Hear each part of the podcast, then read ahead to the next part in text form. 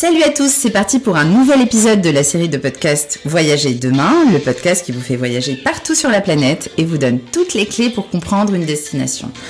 Aujourd'hui, on quitte notre continent et on va en Asie puisqu'on part à Singapour. Et pour parler de ce pays, on est en ligne avec Julien Collot, directeur général d'Asian Trail Singapour.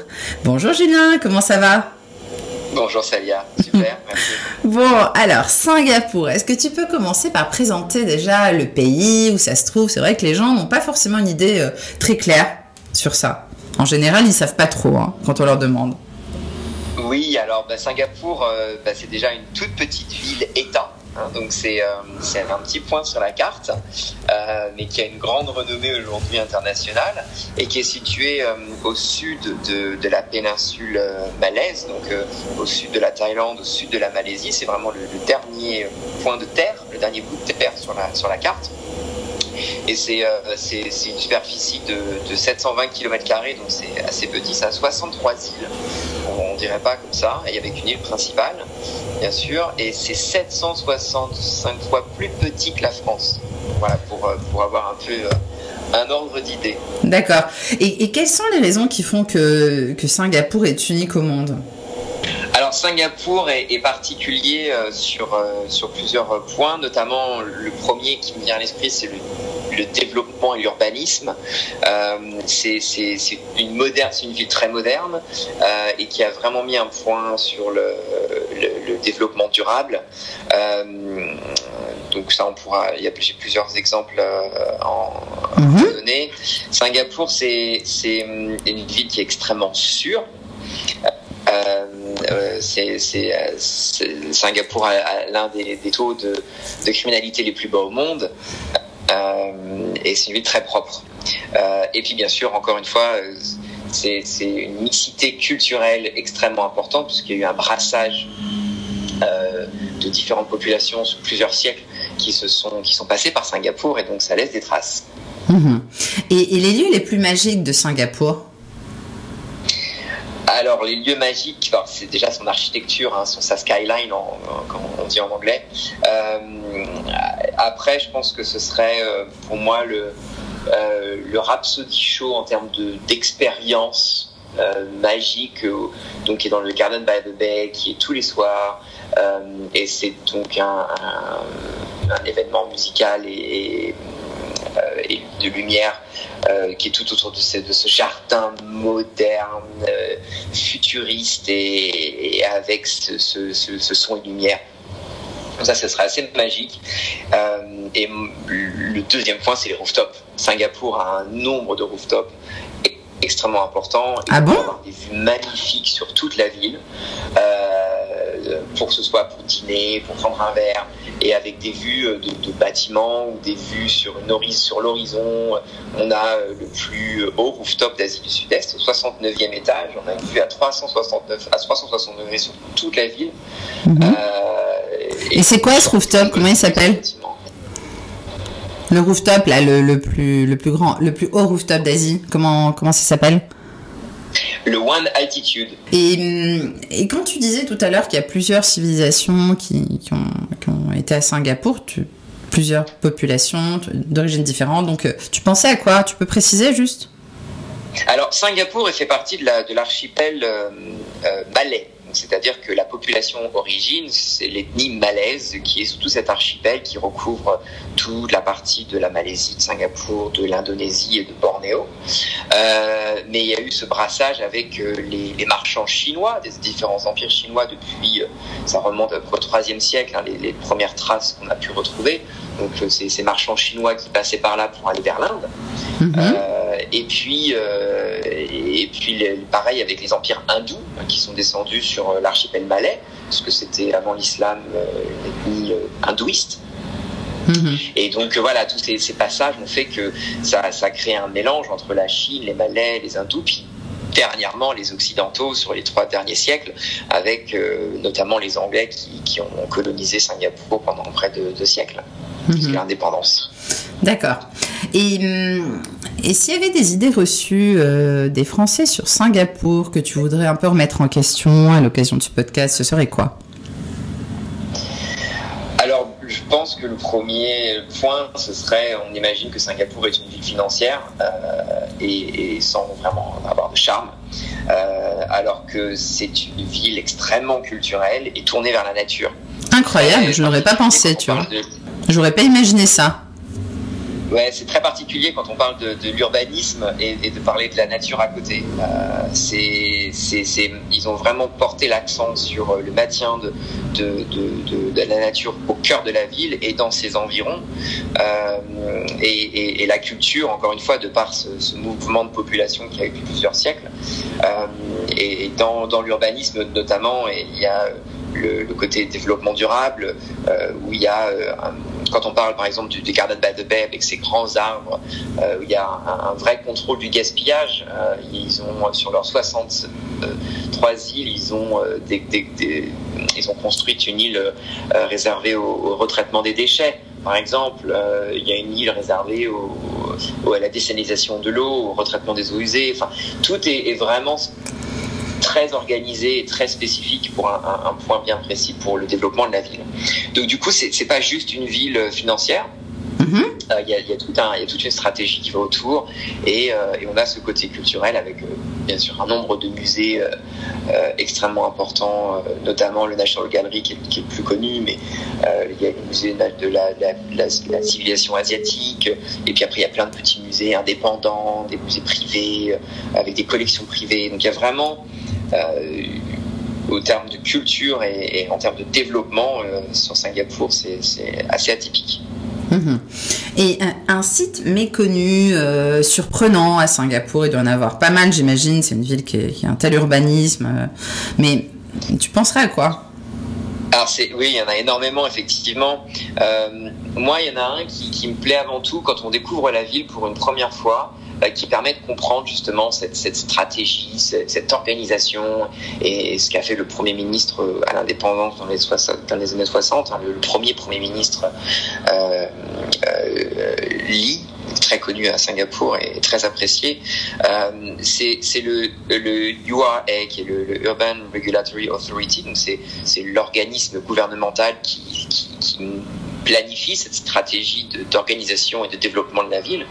Et, euh, et donc, ils ont un petit musée qui s'appelle le Singapore City Gallery, qui est au rez-de-chaussée de, ce, de ce bâtiment, qui est accessible à tout le monde, euh, et qui peut se faire soit seul, soit avec un guide, ce qui est préférable hein, pour bien comprendre les choses. Et on a cette maquette de Singapour devant nous, et on, on nous explique tout, chaque quartier, comment elle était développée, pourquoi, quelle était la stratégie, qu'est-ce que c'était à l'époque, et tout ça sur 50 ans. Et donc, je trouve que ce coin est, est hyper intéressant à, découvrir avant de, de, de découvrir le reste de la ville, parce que du coup, on comprend pourquoi cette ville est à la fois moderne et à la fois culturelle et à la fois historique avec ces bâtiments qu'ils ont maintenus. Euh, donc ça, c'est hyper intéressant. Mmh, donc il faudrait euh, commencer la visite par, par ça, en fait. Bah, oui, très souvent d'ailleurs, quand on, puisque c'est dans le quartier de Chinatown, et donc très souvent quand on, débute avec Chinatown, on, passe par là, euh, même pas 30 minutes, 40 minutes, histoire d'avoir cette compréhension globale de la ville. Après, pour les aficionados qui veulent vraiment creuser un peu plus, ils peuvent y passer une journée entière. Hein. Il y a vraiment plein de choses à voir. Mais rien que de passer par là avec un guide, de pouvoir avoir cette compréhension, je pense que c'est très important. Mmh. Et un bon plan séjour pour le tourisme, euh, disons en famille, ce serait quoi? Singapour a justement, avec tout ce développement, a, a, a vraiment créé tout ce qui convient à tout type de, de, de, de résidents, parce que c'est aussi, c'est pas que pour les touristes, mais de gens qui vivent sur place en mmh. termes d'activité. Euh, donc pour les familles, on va retrouver le zoo de Singapour, euh, qui est un zoo euh développé euh, sur le, maintien de la vie sauvage. Euh, donc ils ont plusieurs espèces euh, endémiques qu'on peut, retrouver sur la région. Euh, il y a l'île de Sentosa, qui est une petite île qui est rattachée à Singapour par un pont, et toute proche de l'île principale. Euh, et, euh, et, Sentosa est développé vraiment pour les activités familiales, avec l'aquarium, l'Universal Studio, donc vraiment pour les activités sportives, tout se fait à Sentosa. et puis et puis les les îles et les réservoirs nature, donc vraiment un objectif de, maintien de l'environnement toujours. il y a une petite île à proximité qui s'appelle Pulau Ubin, qui, qui, qui, se, qui est à 10 minutes de bateau de l'île principale de Singapour. Et là, on peut faire des, kilomètres en vélo à travers les mangroves et, et, la forêt. Donc vraiment, il y a, il y a plusieurs activités possibles pour les familles et, et tout est accessible à 20 minutes en voiture. Mhm. Et, en, et en solo alors? Tu recommanderais quoi? Alors, en solo, euh, et, et, et, pour même pour des couples d'ailleurs, après, parce que c'est une ville euh, moderne, hein, donc on tous, tous rejoint au, Oui. au centre-ville. Euh, tout ce qui est musée sorti, euh, donc les musées, j'ai un peu mentionné le, musée euh, de la civilisation asiatique, euh, le musée de, de National Gallery, qui reprennent plusieurs expositions sur différentes, différentes thématiques. Et après, les petits musées privés. Donc, en termes de, de découverte en solo, c'est assez simple. On peut prendre trouver un guide sur place spécialiste du musée donc, qui, qui, peut nous faire les, visites. et puis, les sorties. Donc, Singapour un choix, un choix, énorme en termes de restauration à, à tous les budgets, euh, en termes de, de guides de, de, de, restaurants étoilés Michelin également, euh, comme je mentionnais rooftop au début, donc des, vues splendides pour prendre un verre en, euh, apéritif ou après le, dîner également pour faire des, soirées sur les rooftops. Il y a vraiment tout est possible. Et donc nous du coup on a à tel point qu'on avait ce genre de demande, donc on a organisé un circuit entre guillemets où on se base sur les demandes du client, ses spécificités, ses intérêts, ce qu'il préfère, et puis on organise euh, la voiture euh, privée avec euh, le chauffeur qui peut, qui peut. Donc nous on fait toutes les réservations et puis il va s'occuper de les emmener du point pour l'apéritif, ensuite pour le dîner, ensuite pour le, verre après le dîner. Et il y a vraiment pour faire une célébration, par exemple, de mariage ou d'anniversaire ou quoi que ce soit, Singapour a vraiment tout à offrir à ce niveau-là. Et pour tous les Donc c'est vraiment euh, pour les solos, pour les couples, mmh. euh, c'est oui. une ville qui a vraiment beaucoup de, de propositions. Mmh. Et dans le tourisme durable, alors, tu disais que quand même Singapour, c'était une ville aussi qui était axée sur la nature. Est-ce qu'il y a une prise de conscience? Est-ce qu'il y a des initiatives qu'ils qui font euh, dans oui, ce domaine? Donc, par exemple, bah, le, le, le, Garden by the Bay avec ce, fameux Marina Bay Sands, l'hôtel qui, a une, qui est sur trois tours, qui a cette plateforme haut qui est très, qui est très connue. Euh, le, on a l'impression comme ça que c'est un gaspillage d'énergie immense quand on visite ces lieux. Euh, et alors qu'en fait, pas du tout, puisque l'ensemble le, le, de ce quartier est construit sur euh, une station de refroidissement qui fait cinq étages en sous-sol. Euh, et donc, c'est une station de refroidissement euh, écologique hein, qui permet de, de refroidir l'air extérieur et de le renvoyer dans les tuyauteries sur plusieurs hectares. Euh, et c'est la plus grande station de refroidissement en sous-sol au monde.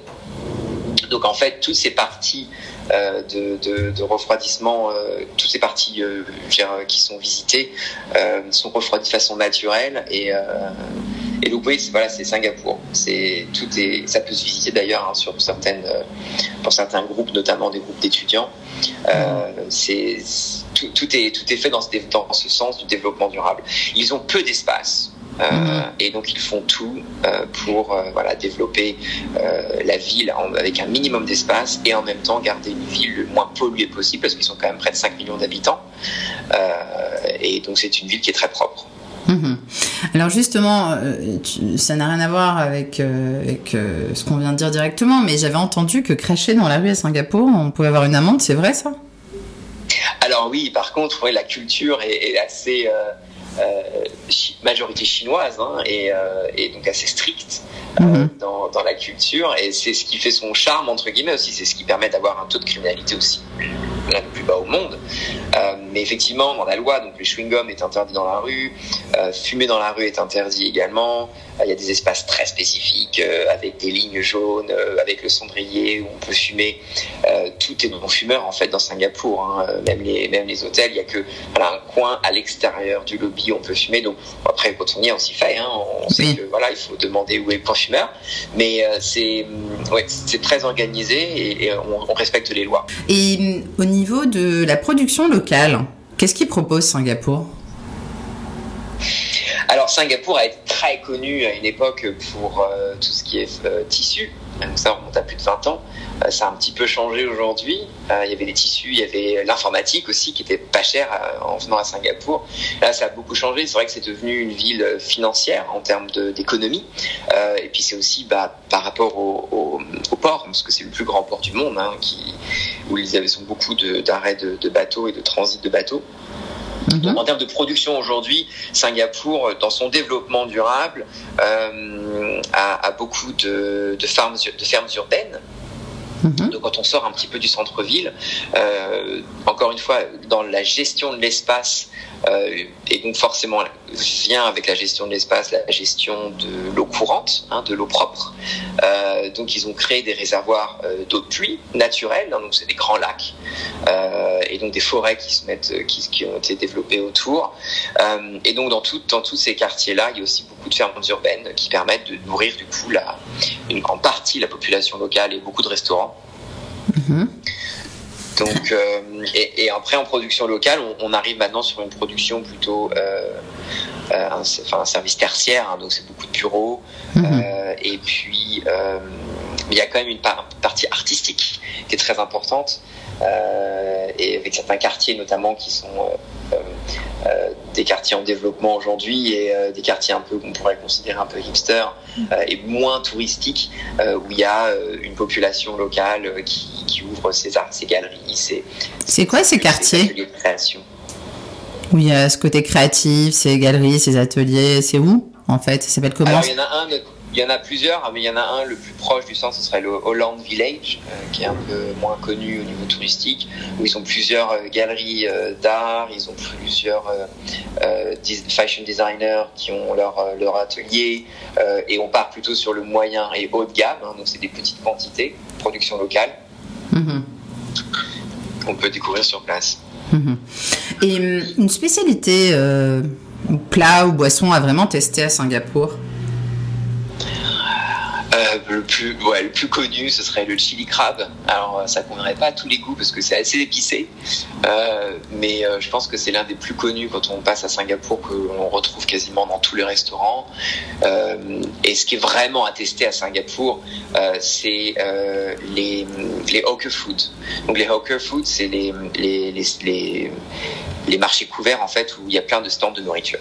Mmh c'est vraiment dans la culture euh, singapourienne de, de, de, manger à l'extérieur ou de, de, descendre dans ces centres, de, ces grands centres de, food, de, nourriture, où voilà, tous ces petits restaurants, tous ces petits stands qui, il y a tout, il y a toutes les cuisines euh, locales, plutôt chinoises, plutôt malaises, plutôt indiennes. Euh, occidentalisé aussi. Enfin, il y a vraiment tout. Euh, tous les prix. Donc, selon le quartier où on est, bien sûr, les prix vont fluctuer un petit peu. Si on est en plein centre, ça va être un petit peu plus cher que si on est dans les quartiers résidentiels. Mais c'est vraiment le, truc singapourien à tester, euh, que, quel que soit son, goût, euh, à découvrir, à aller manger au moins une fois, à déjeuner ou à dîner dans un, dans un de ces centres. Mm-hmm que l'on retrouve dans, dans, tous les quartiers résidentiels et le centre-ville de Singapour. Mhm. Et le chili crab, c'est quoi en fait? Donc c'est un, un, crabe euh, entier qui est cuit euh, dans une sauce euh, très épicée au chili.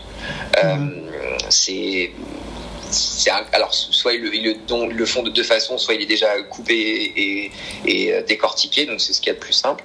Mais très souvent, on, ils le, ils le font euh, en, entier, donc il faut le, le manger avec les doigts. Euh, et euh, voilà, c'est très épicé, c'est très bon, c'est très goûteux, mais ça dépend mhm. des goûts. D'accord. Et est-ce qu'il y a une tradition insolite à Singapour? Ah bah, il y en a quelques-unes. La première qui me vient à l'esprit, ce serait le Singlish. Les mhm. Singapouriens parlent un Singlish, donc bien sûr l'anglais et euh, la langue la plus parlée. Tous les Singapouriens sont vraiment bilingues, quelles que soient leurs ethnies d'origine. La majorité sont, l'ethnie principale est chinoise, d'origine chinoise. Hein. ils vont tous parler euh, cantonais ou le mandarin, l'anglais bien entendu, et puis les Malais vont parler donc le Bahasa, euh, ils vont parler également l'anglais, et les, origines indiennes vont parler le tamil principalement, et bien sûr l'anglais.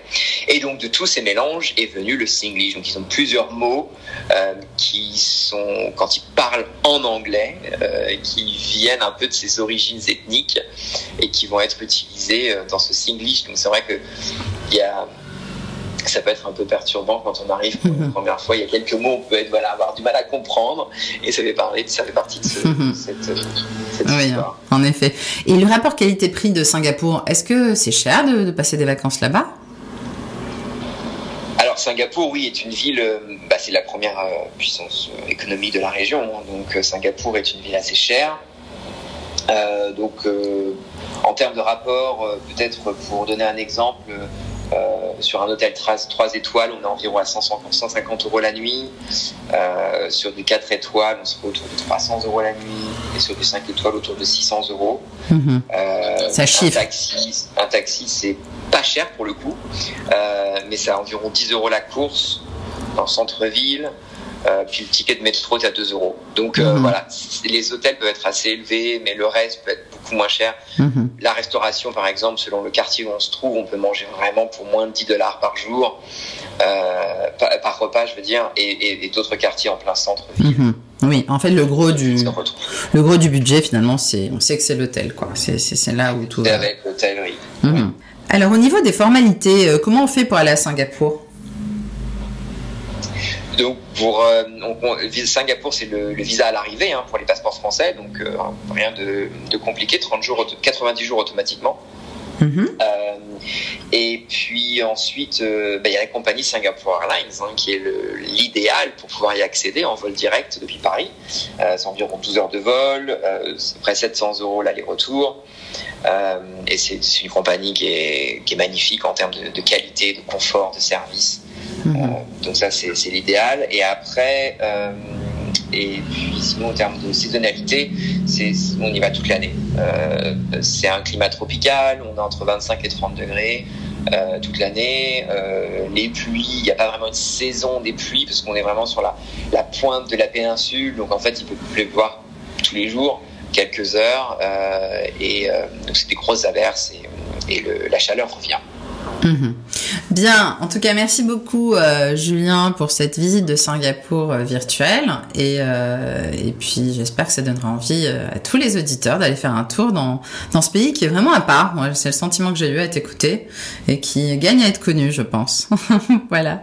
Totalement. Et puis c'est vrai que c'est un stopover idéal donc avec plein d'autres destinations. Du coup, on peut combiner avec la Malaisie, avec euh, oui.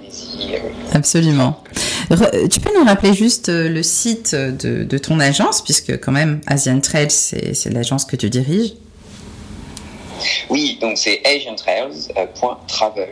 Donc euh, A-S-I-A-N T-R-A-I-L-S.travel. Très bien. Merci beaucoup, Julien. Bye bye. Merci.